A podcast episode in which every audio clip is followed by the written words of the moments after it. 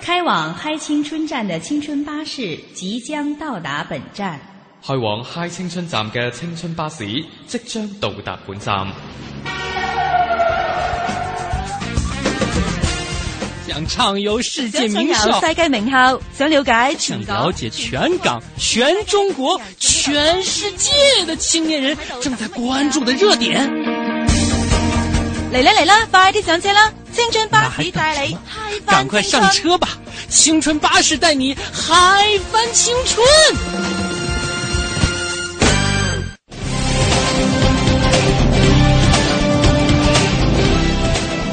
各位亲爱的听众朋友，大家好，这里是正在播出的来自于中央人民广播电台香港之声数码广播三十二台的《嗨青春》，我是小东。各位好，我是文燕。当我们这么高端大气上档次的音乐一响起之后啊，就说明我们这个节目又一次来到大家的耳边了。也希望我们的节目能够给大家一种特别不能高端大气上档次哈、我们要跟大家特别接近、特别心连心的那种感觉。接近地气儿，接近大家的节目。呃，虽然我们的这个距离有点远，从北京到香港呢，中间隔了很多的城市啊，也隔了很多的路，但是我们的心扑腾扑腾的。始终跳在一块儿。哎，其实收听我们节目的呢，还有很多朋友是在用手机或者互联网收听。比如说，大家可以用蜻蜓 FM 或者登录到央广网三 w dot cnr dot cn 都可以收听我们节目哈，在线收听，各种方式也都可以跟我们互动啊，比如微博啊、微信啊，只要你们能找到我就 OK。那在今天节目当中呢，要先和大家聊一聊校园当中的活动。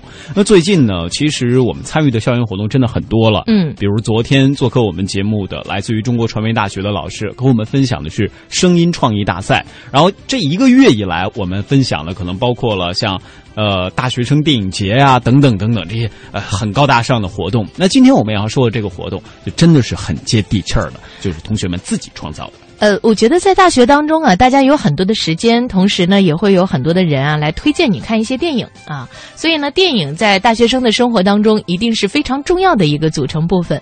那如果要是看了电影之后没什么感觉呢，姑且也就罢了；如果要是看了电影之后来了一些创意呢，我倒觉得挺好玩的。嗯比方说最近呀、武汉一群大学生拍出了一组山寨版的影片海报，虽然说是山寨，但这个效果呢却非常的有水准。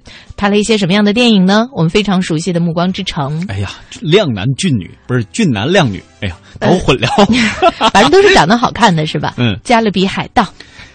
丑男丑女，哎，但是里边的那个，男靓女。但是里边的那个船长非常的有味道啊，对不对？你是说他身上的味儿吗？不洗澡啊？这个杀手不太冷。哎呦，是让雷诺，让雷诺，让雷诺，你看三遍啊！各位听清了吗？没听清第四遍，让雷诺。法语不太好说啊，呃，比方说在这个杀手不太冷的海报当中呢，女主角握着手枪，而到了毕业照这里呢，只握着茄子。估计他是为了保持他的笑容。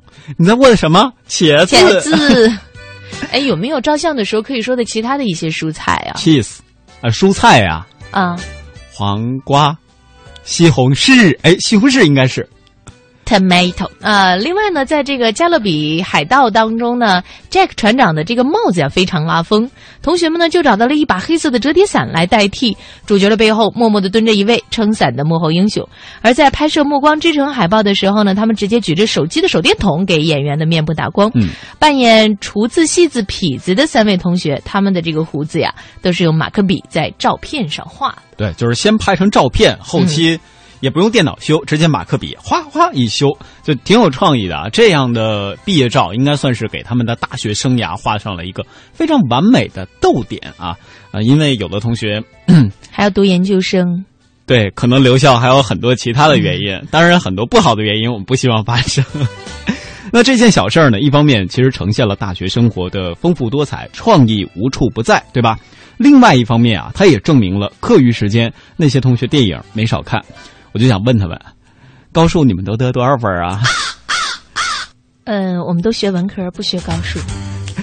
呃，不过说到电影，应该说是外行看热闹，内行看门道。那作为咱们大学生，希望大家呢是在被电影吸引、这个精彩剧情吸引的同时啊，偶尔也可以关注一下更为深入的内容。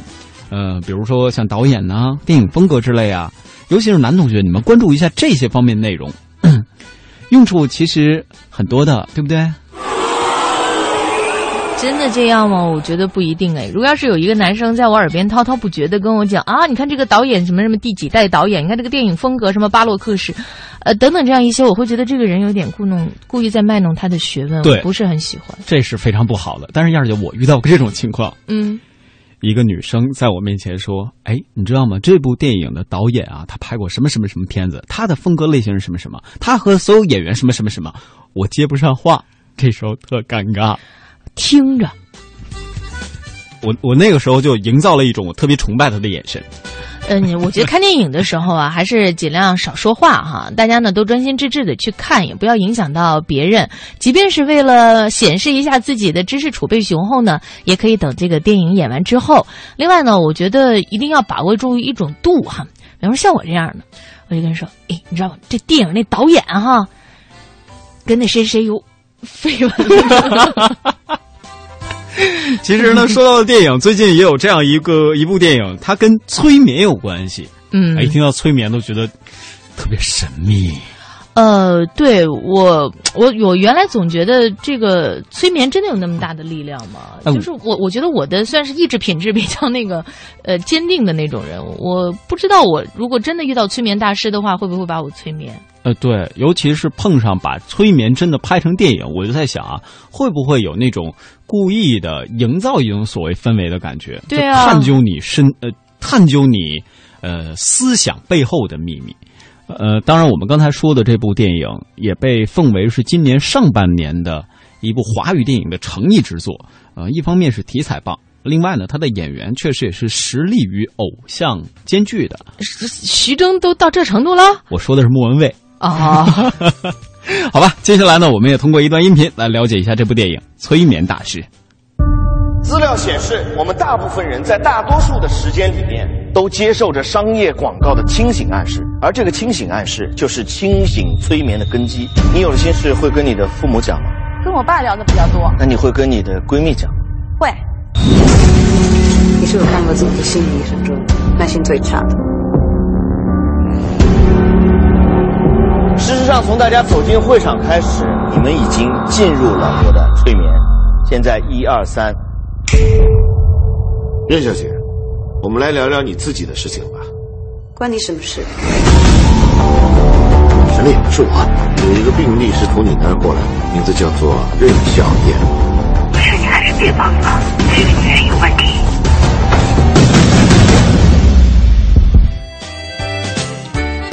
音乐挺好的，嗯，我觉得的确是配合这部电影的这个音乐啊，还是非常不错的。在这个电影当中呢，我们也来给大家介绍一下它有关的一些这个信息啊。嗯，日前呢，悬疑片是悬疑片哦，《催眠大师》是在上海举行了发布会，导演陈正道携主演徐峥是到场进行了宣传。说起来，徐峥呢，大家应该特别熟悉的是他的那个泰囧是吧？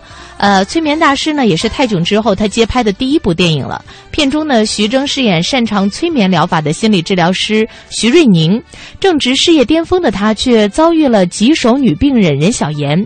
看似弱不禁风的任小妍，处处和徐瑞宁针锋相对。虽然徐峥在片中仍然有一些爱逗聪明的桥段，但是在他的身上呢，却看不到一点喜剧的影子，反而让人感觉这个情节啊，非常非常的紧张呀。嗯，那说到了现在哈、其实我们只介绍了徐峥这次的一个身份，就是主演，他还有另外一个身份，在这部电影当中，他担任了监制。那在一些采访当中呢，徐峥自己也说了一下对于这个监制角色的感受，呃，平息了一下这个工作岗位。同时呢，导演还有另外和他演对手戏的莫文蔚，也是说一下对徐峥担任这个角色和自己在这部电影当中的感受。我们也一起来了解一下。作为一个监制，我觉得我是来辅助导演来工作的。这个环境很好，是那种顶光的。其实这个片大概做到一半的时候，徐老师不止在创作上，他开始对一些我很不擅长的预告片啊、物料啊，怎么样让内地观众能够更接纳这种新类型，连电影的整个大盘，其实徐老师是很了解的。电影公司的意思就是，我们是不是如果能够邀请徐峥做监制，那么监制呢，我其实就是一个补漏。我觉得有几个点，从观众的这个角度想，我们还有哪些不够啊？那个那个观众早啊，比较着急。所以对台词、对语言整个进行了一个矫正。这时候他要强调起来，就是大家也分析就是剧本啊，然后对白啊。这个我想是这样的，其实剧中有投入非常非常多的精血。虽然我们是说心理悬疑，但其实观众看电影的过程，其实它是一个推理的一个过程。一定是哪里弄错了。一般这样的元素呢，都会跟犯罪挂上钩。你还停着这个手干什么？有悬念，然后有惊悚。从现在开始，你不要再说谎了，好吗？我觉得观众会对这种有意识的这种设计会有挑战感。对于我们来说呢，就是说我们是否把观众就进行误导？我希望观众能够会喜欢这样的电影。朋友总是会在吃饭的时候跟我说：“为什么你们这些这些华语导演都不拍一些地心引力，都不拍一些《盗梦空间》？最近感受到一个新的答案：如果有一天我们可以拍《盗梦空间》，可以拍蝙蝠侠，是观众让我们拍。所以我非常有信心，观众要让我们拍《盗梦空间》的地心引力。所以我觉得《春大师》是一个契合。”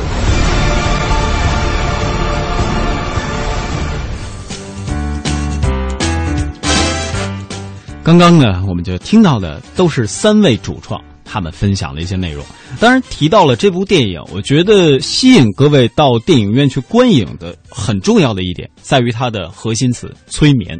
嗯，哎，其实说到催眠呢，很多的朋友啊都会觉得它简直是一个非常。呃，不不太这个理解，或者是说平常接触的不太多的这样的一种概念和行为啊。嗯，我们来给大家解释一下，催眠呢是由各种不同技术引发的一种意识的替代状态。此时的人对他人的暗示具有极高的反应性，是一种高度受暗示性的状态，并且在知觉、记忆和控制当中做出相应的反应。虽然催眠啊很像是睡眠，但是。哎，但是人家是不是不打呼噜？但睡眠在催眠当中是不扮演任何角色的，因为如果人要是真的睡着了，对任何的暗示就不会有反应了。其实“催眠”这个名字本身是带有一定误导性的。对，呃，提到催眠，可以给大家解释，呃，提到这样一个人物，就我们小时候包括在看《圣斗士星矢》啊这些动漫当中，有一个人物叫修普诺斯，他的英文发音叫 Hypnos。啊，这个人其实是冥界掌管睡眠的一个神。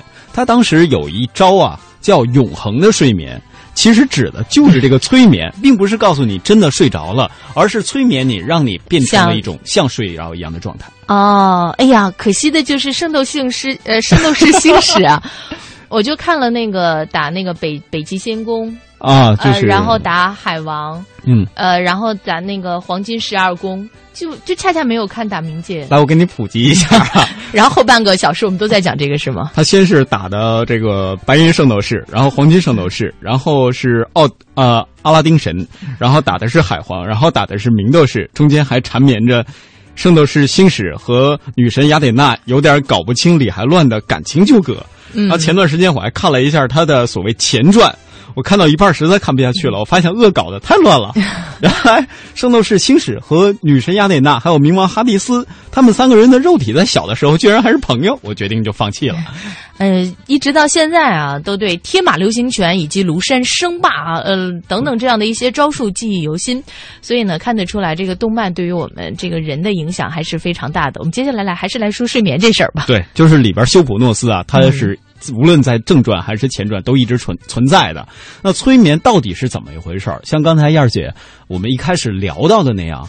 就每次一提到催眠，都觉得这事儿到底靠不靠谱？嗯，其实我也看了，就是催眠大师的那个发布会现场，当时好像是请了一个观众上去啊，然后进行了一下那个现场的催眠，就说那个观众的身体马上就会变得很硬，嗯啊，就那个对他，比方说要是有一些什么轻微的一些动作，他是没有反应的。然后，但是我们知道睡着了以后，人的身体其实是很软的，嗯，对吧？对，是不是很软？应该是很软，没有摸过自己睡着了之后是什么样。你摸过你自己睡着了之后吗？应该没有，但是我知道我睡着了应该是瘫倒状。其实提到了催眠，我小的时候有一个经历，是那个时候啊，一个外教上课，我们就觉得，嗯，呃，这个太具有催眠功能，对，就因为他上越困，而且他们当时跟我们讲说他睡觉睡得特别少啊。他是怎么说呢？说来各位闭上眼睛，然后呢感受一下，开始做眼保健操。他当时是说感受你的身体特别轻，等等等等，就是给你算是心理减压的一个过程。之前没有觉得，但那次呢，小小体验一下之后，觉得好像是跟催眠有一点沾边儿。呃，我们今天也把那天催眠秀的发布会现场做了一个小小的音频剪辑，大家也可以感受一下，到底人家是不是在催眠。催眠是一种意念和暗示，会让你自己都不认识自己。本来不相信，现在过来看看，一点都不相信催眠。这个不相信。其实我不是太相信。盗梦空间嘛，估计跟梦游差不多一样状态。我觉得应该和正常人一样吧，然后就是会把秘密说出来，别说出我的银行卡密码就行。但是我相信有些人可能会能够反抗这种催眠。催眠秀是一场。不需要事先彩排的超级互动娱乐演出，大家坐好，来，所有人看着我，深深的吸口气，吸气，睡，完全的放松，完全的放松下来，更深，更深的放松，更深，更深的放松，一直向下，一直向下，三五，睁开眼睛，睁开你们的眼睛。就他他说什么就做什么，但是还是无意识的就去做了。你感觉你自己不是自己。其实下面观众的这声音我也是能听得到的，但是主要是就是催眠师的这个声音就特别的强烈。他讲的话我是有意识的，开枪我知道啊，我很害怕。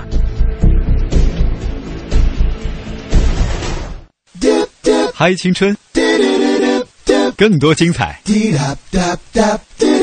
正在继续。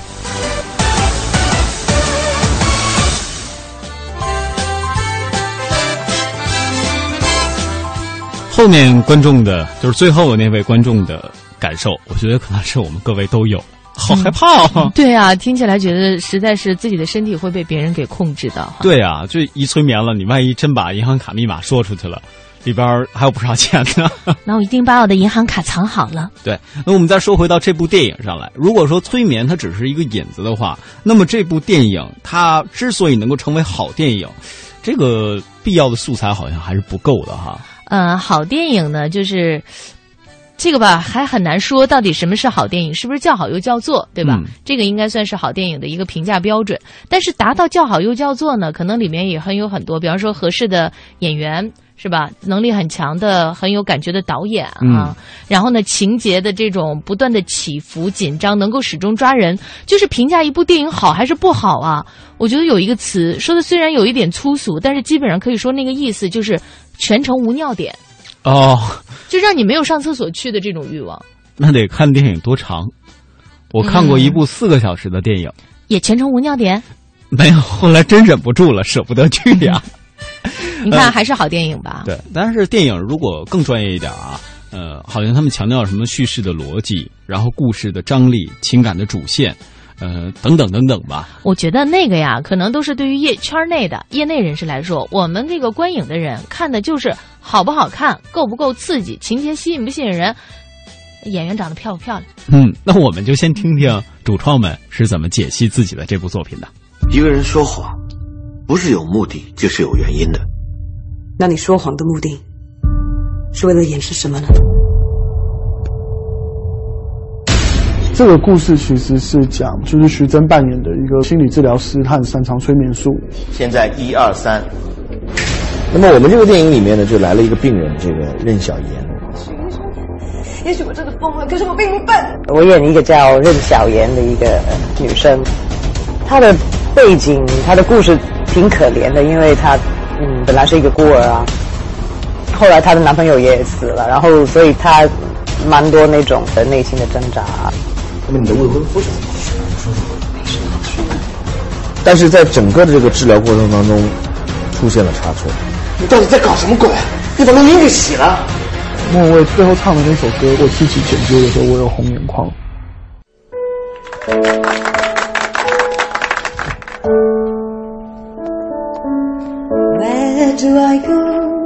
From here? This isn't where we intended to be. We had it all. You believed in me. 他在里面，我觉得他交出了他所有作品中喜剧以外的最好的。电影中我最满意的一段对话是徐慧宁最后跟邓小妍说：“就算你真的能够看到鬼，你也没有办法让你死之无夫再活过来。死亡就是死了。”那一段戏的台词几乎是徐老师全部重写的。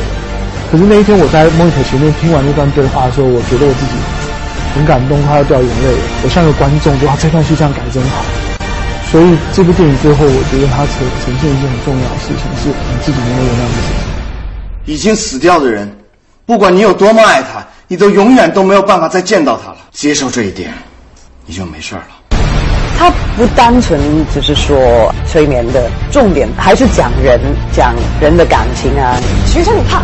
你这在怕？你怕什么？看，它是一种需要极度控制的一种表演。我觉得这部电影是我给电影的一个情书。我爱这个类型，爱了十年。其实这个是我真正喜欢的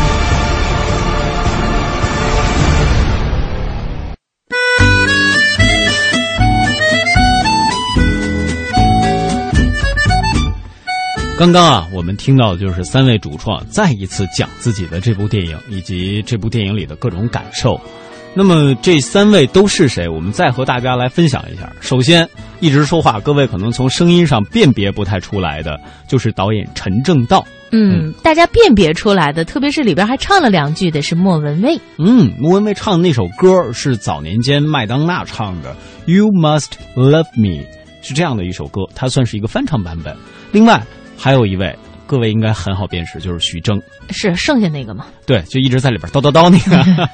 其实说到这三位啊，这次创作电影呢，也不算他们的首次的银幕秀了。比如陈正道，尤其是他的这种悬疑片类型的选择，也应该不算是第一次。他最早出名的那部片子，应该叫电视剧情长片，叫做《宅变》。嗯，那就是一个有点。那样的感觉啊，呃，他是来自于宝岛台湾的这样一个新锐导演，和可能很多听我们节目的听众朋友一样，他都是一个八十后，八十后是香港的说法，在内地叫八零后。嗯，主要是内地可能觉得八十后的话呢，是说的老爷爷和老奶奶们。嘿，的确是这样。他也是，就是陈正道啊，他本人也是得了好多奖，比如零四年的时候，他的《狂放》就入围了威尼斯电影展国际影评人周竞赛单元的奖项。然后零五年的时候呢，这个刚才我们说的《宅变》在台湾还创下了一千八百万的票房佳绩，它的短片也是很多。再比如像前段时间我们比较熟悉的《一百零一次求婚》，嗯，黄渤和林志玲他们演的是他作为导演。然后《幸福额度》就是陈坤和林林志玲的那部也是。另外还有《盛夏光年》这部片名很大，但是片名啊，但是里边的演员可能都不太出名的，也是。由陈正道所这个担纲导演的，也是非常棒的一部影片。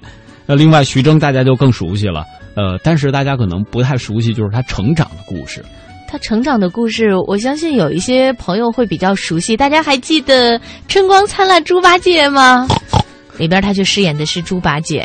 那个时候看到他演这部电视连续剧的时候，没有想到他现在能够成长成，呃，约有一点点男神范儿的那种男男男演员哈。特别是现在这个越来感觉越有气质了。呃，后来呢，二零零二年参演了李卫当官，饰演李卫。二零零六年呢，在电影《疯狂的石头》当中是客串反派冯董啊。呃，最值得一提的呢，应该就是在二零一二年自编。自导自演了这个喜剧电影《人在囧途之泰囧》，上映五天，这个票房就突破了三个亿，也是创造了华语片的首周票房纪录。上映一个月，票房达到了十二个亿，最终票房呢是十二点六九亿，成为中国电影市场华语片的票房冠军。这也夯实了他在华语影坛的地位。一，要么不出手，一出手则不凡。哎。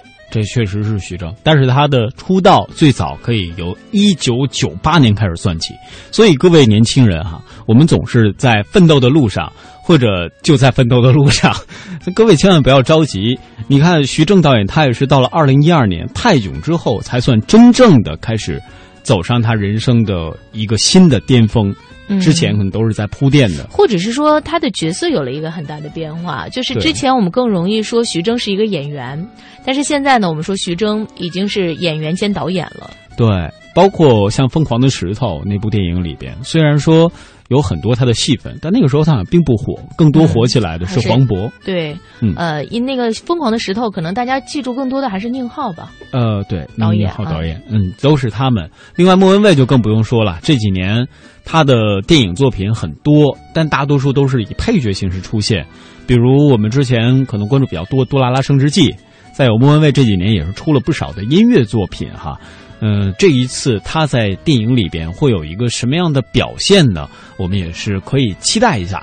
那说了这么多，咱们也是来听首歌，稍微休息一下。那这首歌就是刚刚由莫文蔚翻唱的，来自于麦当娜的原版，叫做《You Must Love Me》。呃，接下来的时间我们一起欣赏。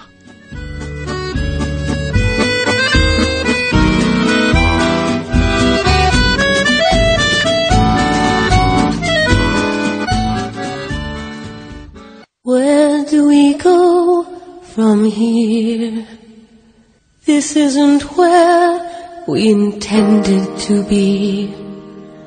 We had it all. You believed in me.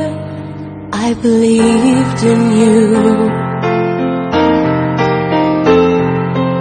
Certainties disappear. What do we do for our dream to survive? How do we keep all our passions alive as we used to do? Deep in my heart, I'm concealing things that I'm longing to say. Scared to confess what I'm feeling frightened you'll slip away. You must love me. You must love me.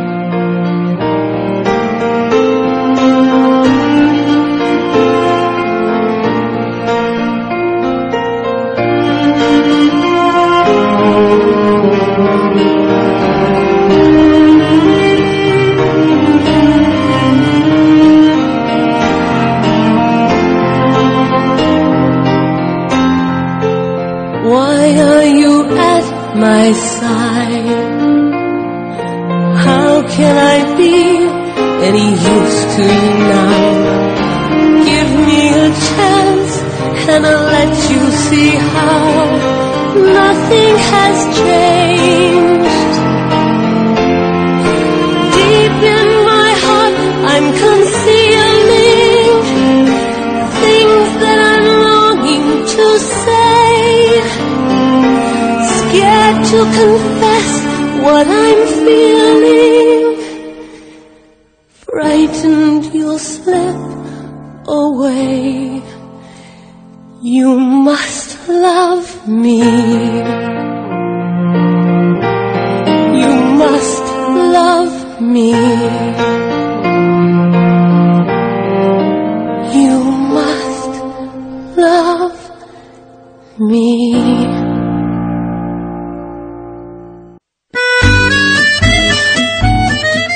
Must Love Me》来自于麦当娜的原版，那过两天大家听到的可能就是莫文蔚的翻唱版本了。呃，说到了悬疑片，我们再给大家普及一点知识类的东西吧。悬疑片其实算是一个很大的片种，它是指呃对人物的这个命运呐、要引起人们的关切，然后然后观影的过程当中营造一个高度焦虑啊、紧张的一种电影类型，确实挺好看的。嗯那它也可以分为像神秘类啊、逻辑推理类啊，还有天马行空类这样的大的类型。对，如果你要是在看悬疑片的时候，想让全场的观众都恨你的话呢，你可以说一句：“我知道凶手是谁。对，直接倒出答案，一般听到的声音就会就会是交响乐了。好吧，那接下来呢是半点评宣，稍后的时间继续我们的嗨青春。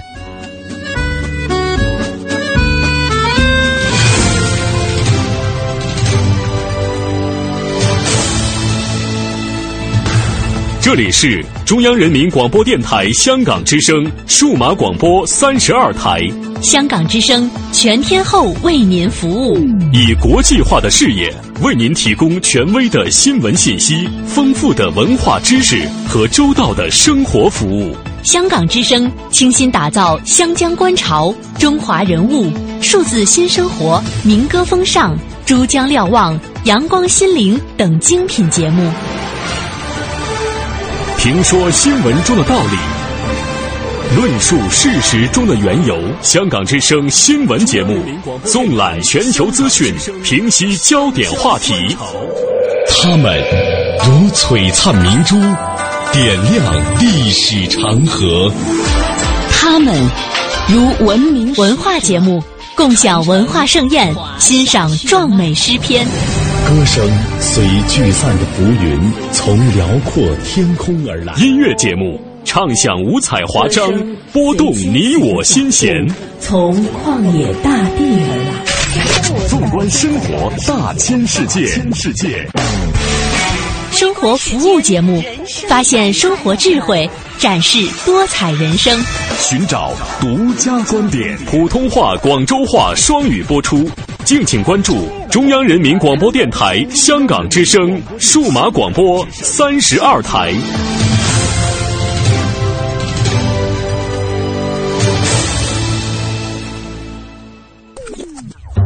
整蛊得逞，嗨；老友狂欢，嗨；环球游学，嗨；挑战极限，嗨；尽情挥洒汗水，嗨；梦想照进现实，最嗨。嗨是一种乐活态度，嗨是一种娱乐精神。要青春就要嗨！中央人民广播电台香港之声，嗨青春。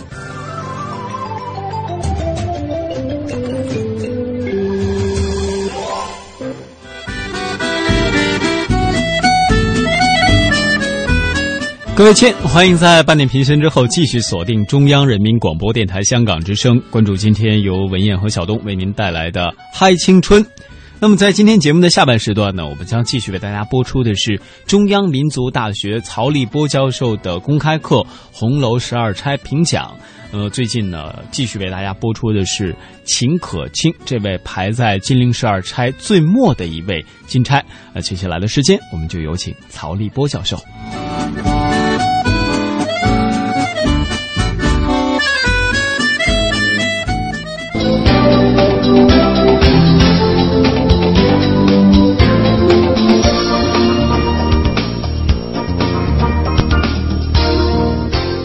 从秦可卿之死能够反映的这个贾府，尤其是宁国府这种富而不教的隐患的问题，也是在清代的时候，周春呢在他的《红楼梦约评》当中是这样评价，他说：“贾氏之弊。”总在富而不教，就是他的弊端呢，是因为富而不教，就是家庭教育的问题。小说呀，写这个贾珍的荒唐，也含蓄的指责了贾敬的失职。我们说呀，这个贾敬一门，这个呃文字辈的啊。在这个宁国府呢是贾敬，当然在荣国府呢是贾赦和贾政了。我们说荣国府的贾政呢，看上去呢还是一个勤俭持家，还是一个教育孩子比较严格的一个人。可是呢，我们看一下这个宁国府的贾敬，好像小说很少用正面呢来写贾敬了，正面的文字来写贾敬。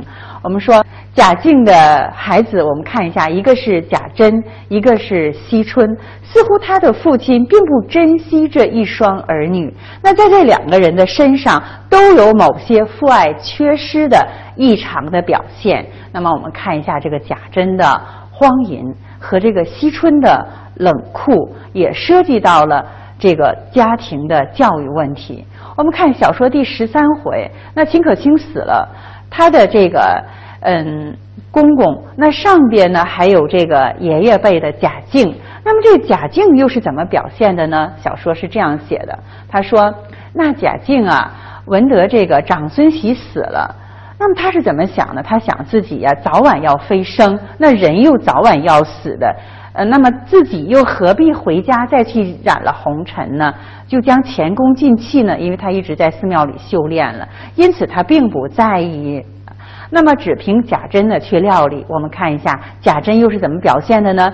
贾珍啊，见父亲不管，于是呢，一发的恣意奢华。那子不教，父之过在贾敬和贾珍的身上，表现还是比较突出的。那我们再看一下这个无可继业的危机这个问题呢，可能要讲的比较多。我们从两个方面呢来讲，我们看一下，就是在为贾府呢祭悼的这些呃这些。王公贵族家庭当中啊，他有一些问题需要我们去思考一下。我们看一下，在设路记的时候，这样的一些王府啊，一些王府，比如说东平、南安、西宁、北境，这个加在一起呀，还是很有趣的。我们仔细看，其实是我们把前边一个字组合在一起是东南西北。我们把后边一个字组合在一起是平安宁静。那么这王府的名称啊，应该说不是实写了，它源于艺术的想象，也基于了作者一些美好的愿望。所以《红楼梦》呢，它虚构的成分还是很多的。那在秦可卿之死，那么祭奠的问题上表现的是尤为突出的。在《红楼梦》的一个版本，就是庚辰本，在第十四回里边啊，曾经有这样的一段。批语，他写呢？他写的是什么呢？他写秦氏死之盛，那么贾珍之奢。那最后呢，实际上是为了突出另外一个人，就是在写凤姐。的确是我们看一下，就是在秦可卿之死的问题上，那么贾府呢，呃，上上下下从宁府到荣府，想找一个能够嗯理这个丧事的人都不太容易。最后呢。选择了荣国府的王熙凤，她每天啊克勤克俭的来到宁国府，尤其是点卯啊，认认真真的来协理这个宁国府，也体现了这个凤姐的问题。那么我们可以说贾府的男子众多，那么在此时呢，却没有一个人能够替贾珍来办理这个丧事，那么去选择了一个女中豪杰王熙凤，这本身呢，也就是一种反讽了。所以我们看一下。这个宁荣二公的确有他的忧虑啊，就是他的灵魂依然有他的忧虑。那么写这个贾家的一代不如一代，那么对于这个对警幻仙姑说，唯有嫡孙宝玉呢，好像还有这个继业的希望，希望他能好好教育他。我们看一下小说。在十八回之前啊，写了这样的几件事，有几个人之死，秦可卿之死啊，这个包括贾瑞之死啊，都能够反映一个问题。包括第八回、第九回的顽童闹学堂，我们能看到贾门上下的这样一些男子，贾门上下的子侄们都在做什么呢？我们跟说，这个贾府尽管男子众多，可是呢，多数都像贾珍。贾瑞这样的一些奢侈淫逸之徒，从这个角度呢，反映了贾府的无可继业的危机。我们再看一下另外一个角度呢，就是这个送殡的这样的一些官客。也耐人寻味。我们看这里边啊，写了其实是八国公。那么这八位呢，除了宁国公和这个荣国公之外呢，另外的六公是宁荣二府之外的了。我们看这些王公，他们的孙子前来祭奠了，写了这个五位国公的孙子，还有不可。没数的一些这个王孙公子，这里我们注意一下，这个真国公、李国公，还有像齐国公、治国公、修国公、善国公，综合起来呀，也是儒家的修身齐家治国平天下，修齐治平理想体现在这里了。那这也是小说加演了。我们再接着往下看，仔细品味一下，像从这个国公的名字，像牛青啊。柳彪啊，什么后来的这个马奎呀、侯晓明啊、时光珠啊，综合看来，其实我们看一下天干地支当中，这是组合起来就是十二属相啊，也属于呢游戏之笔。这里边也赋予了很多的文学想象的空间。那么，除了这个虚构的成分来表现送殡者的这样的一些势力和地位的问题，还有一点呢，需要我们来考虑的就是，这样的一些人，他们都是宁荣二公当年的故交，而眼前的贾门的少壮派，此时呢。的确是后继乏人的。我们看一下这个秦可卿的结局。那么秦可卿的判词呢，需要我们仔细来品味。我们先看这幅画，这画上呢写呢是画的高楼大厦，那么有一美人悬梁自缢，这让我们对秦可卿的死，他的死是怎样的一种方式，或者怎样的一种形式，或者是呃怎样的一个死法？需要我们进入一番思考了。那么判词里边啊，他写的就是晴天晴海换情深，情既相逢必主淫。下面大家看一下，蔓延不孝皆荣出，造训开端守在宁。这里边讲到一个什么问题呢？不要说不孝的子孙都出在荣国府，那这样的一些罪恶的冤首呢，其实是从宁国府就开始了。这里边强调的这样的一个“宁”字。好，我们看一下关于秦可卿的这个美人悬梁和这个画梁春尽的问题，就是在《红楼梦》的曲子当中啊，写到这个画梁春尽。清代的徐凤仪在《红楼梦偶得》当中啊说过这样的话，他说第七回里写到这个交大的醉骂，交大醉帽里呢说连贾珍都说出来了这样七字，竹足持可清之魂啊，就是奢魂掠魄的。那么所以呢，在惠妻一死之由的时候。这里边又联系到了第一百一十回里边写鸳鸯说，那鸳鸯的死，鸳鸯的死呢是属于这个上吊而死的。那么鸳鸯说他怎么又上吊呢？词中也有画梁春尽之句，阅者勿谓瞒过。这应该他看到的是《红楼梦》的一百二十回的版本了。那么在这里边呢，在第一百一十回里边也写到了。鸳鸯的死，那么鸳鸯呢是自尽的。我们看一下第五回，从第五回的判词到这个一百十一回，鸳鸯死时幻觉当中，他遇到了东府里的小荣大奶奶，而且呢是拿着汗巾子，好像要上吊的样子。所以鸳鸯当时想到的是什么呢？鸳鸯想啊，必是教给我死的法，就是怎么去死。那么后四十回的作者显然啊也是关注到了可卿之死应该与这个悬梁自尽有关系，并对判词和画面呢是有所照应的。但这里边呢就需要我们去对应另外一个问题了，就是小说的第十三回的回目。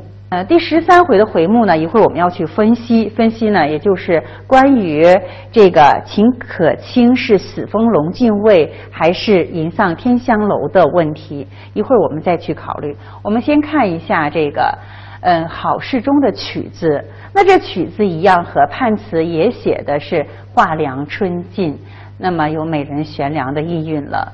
接下来我们看写扇风情秉月貌。便是败家根本，那么写了可卿的风情月貌，那么击球颓堕皆从敬，家世消亡守罪宁。这个敬显然指的是贾敬，这个宁呢也指的是宁国府。那么击球颓堕，我们要接着做详细的注解。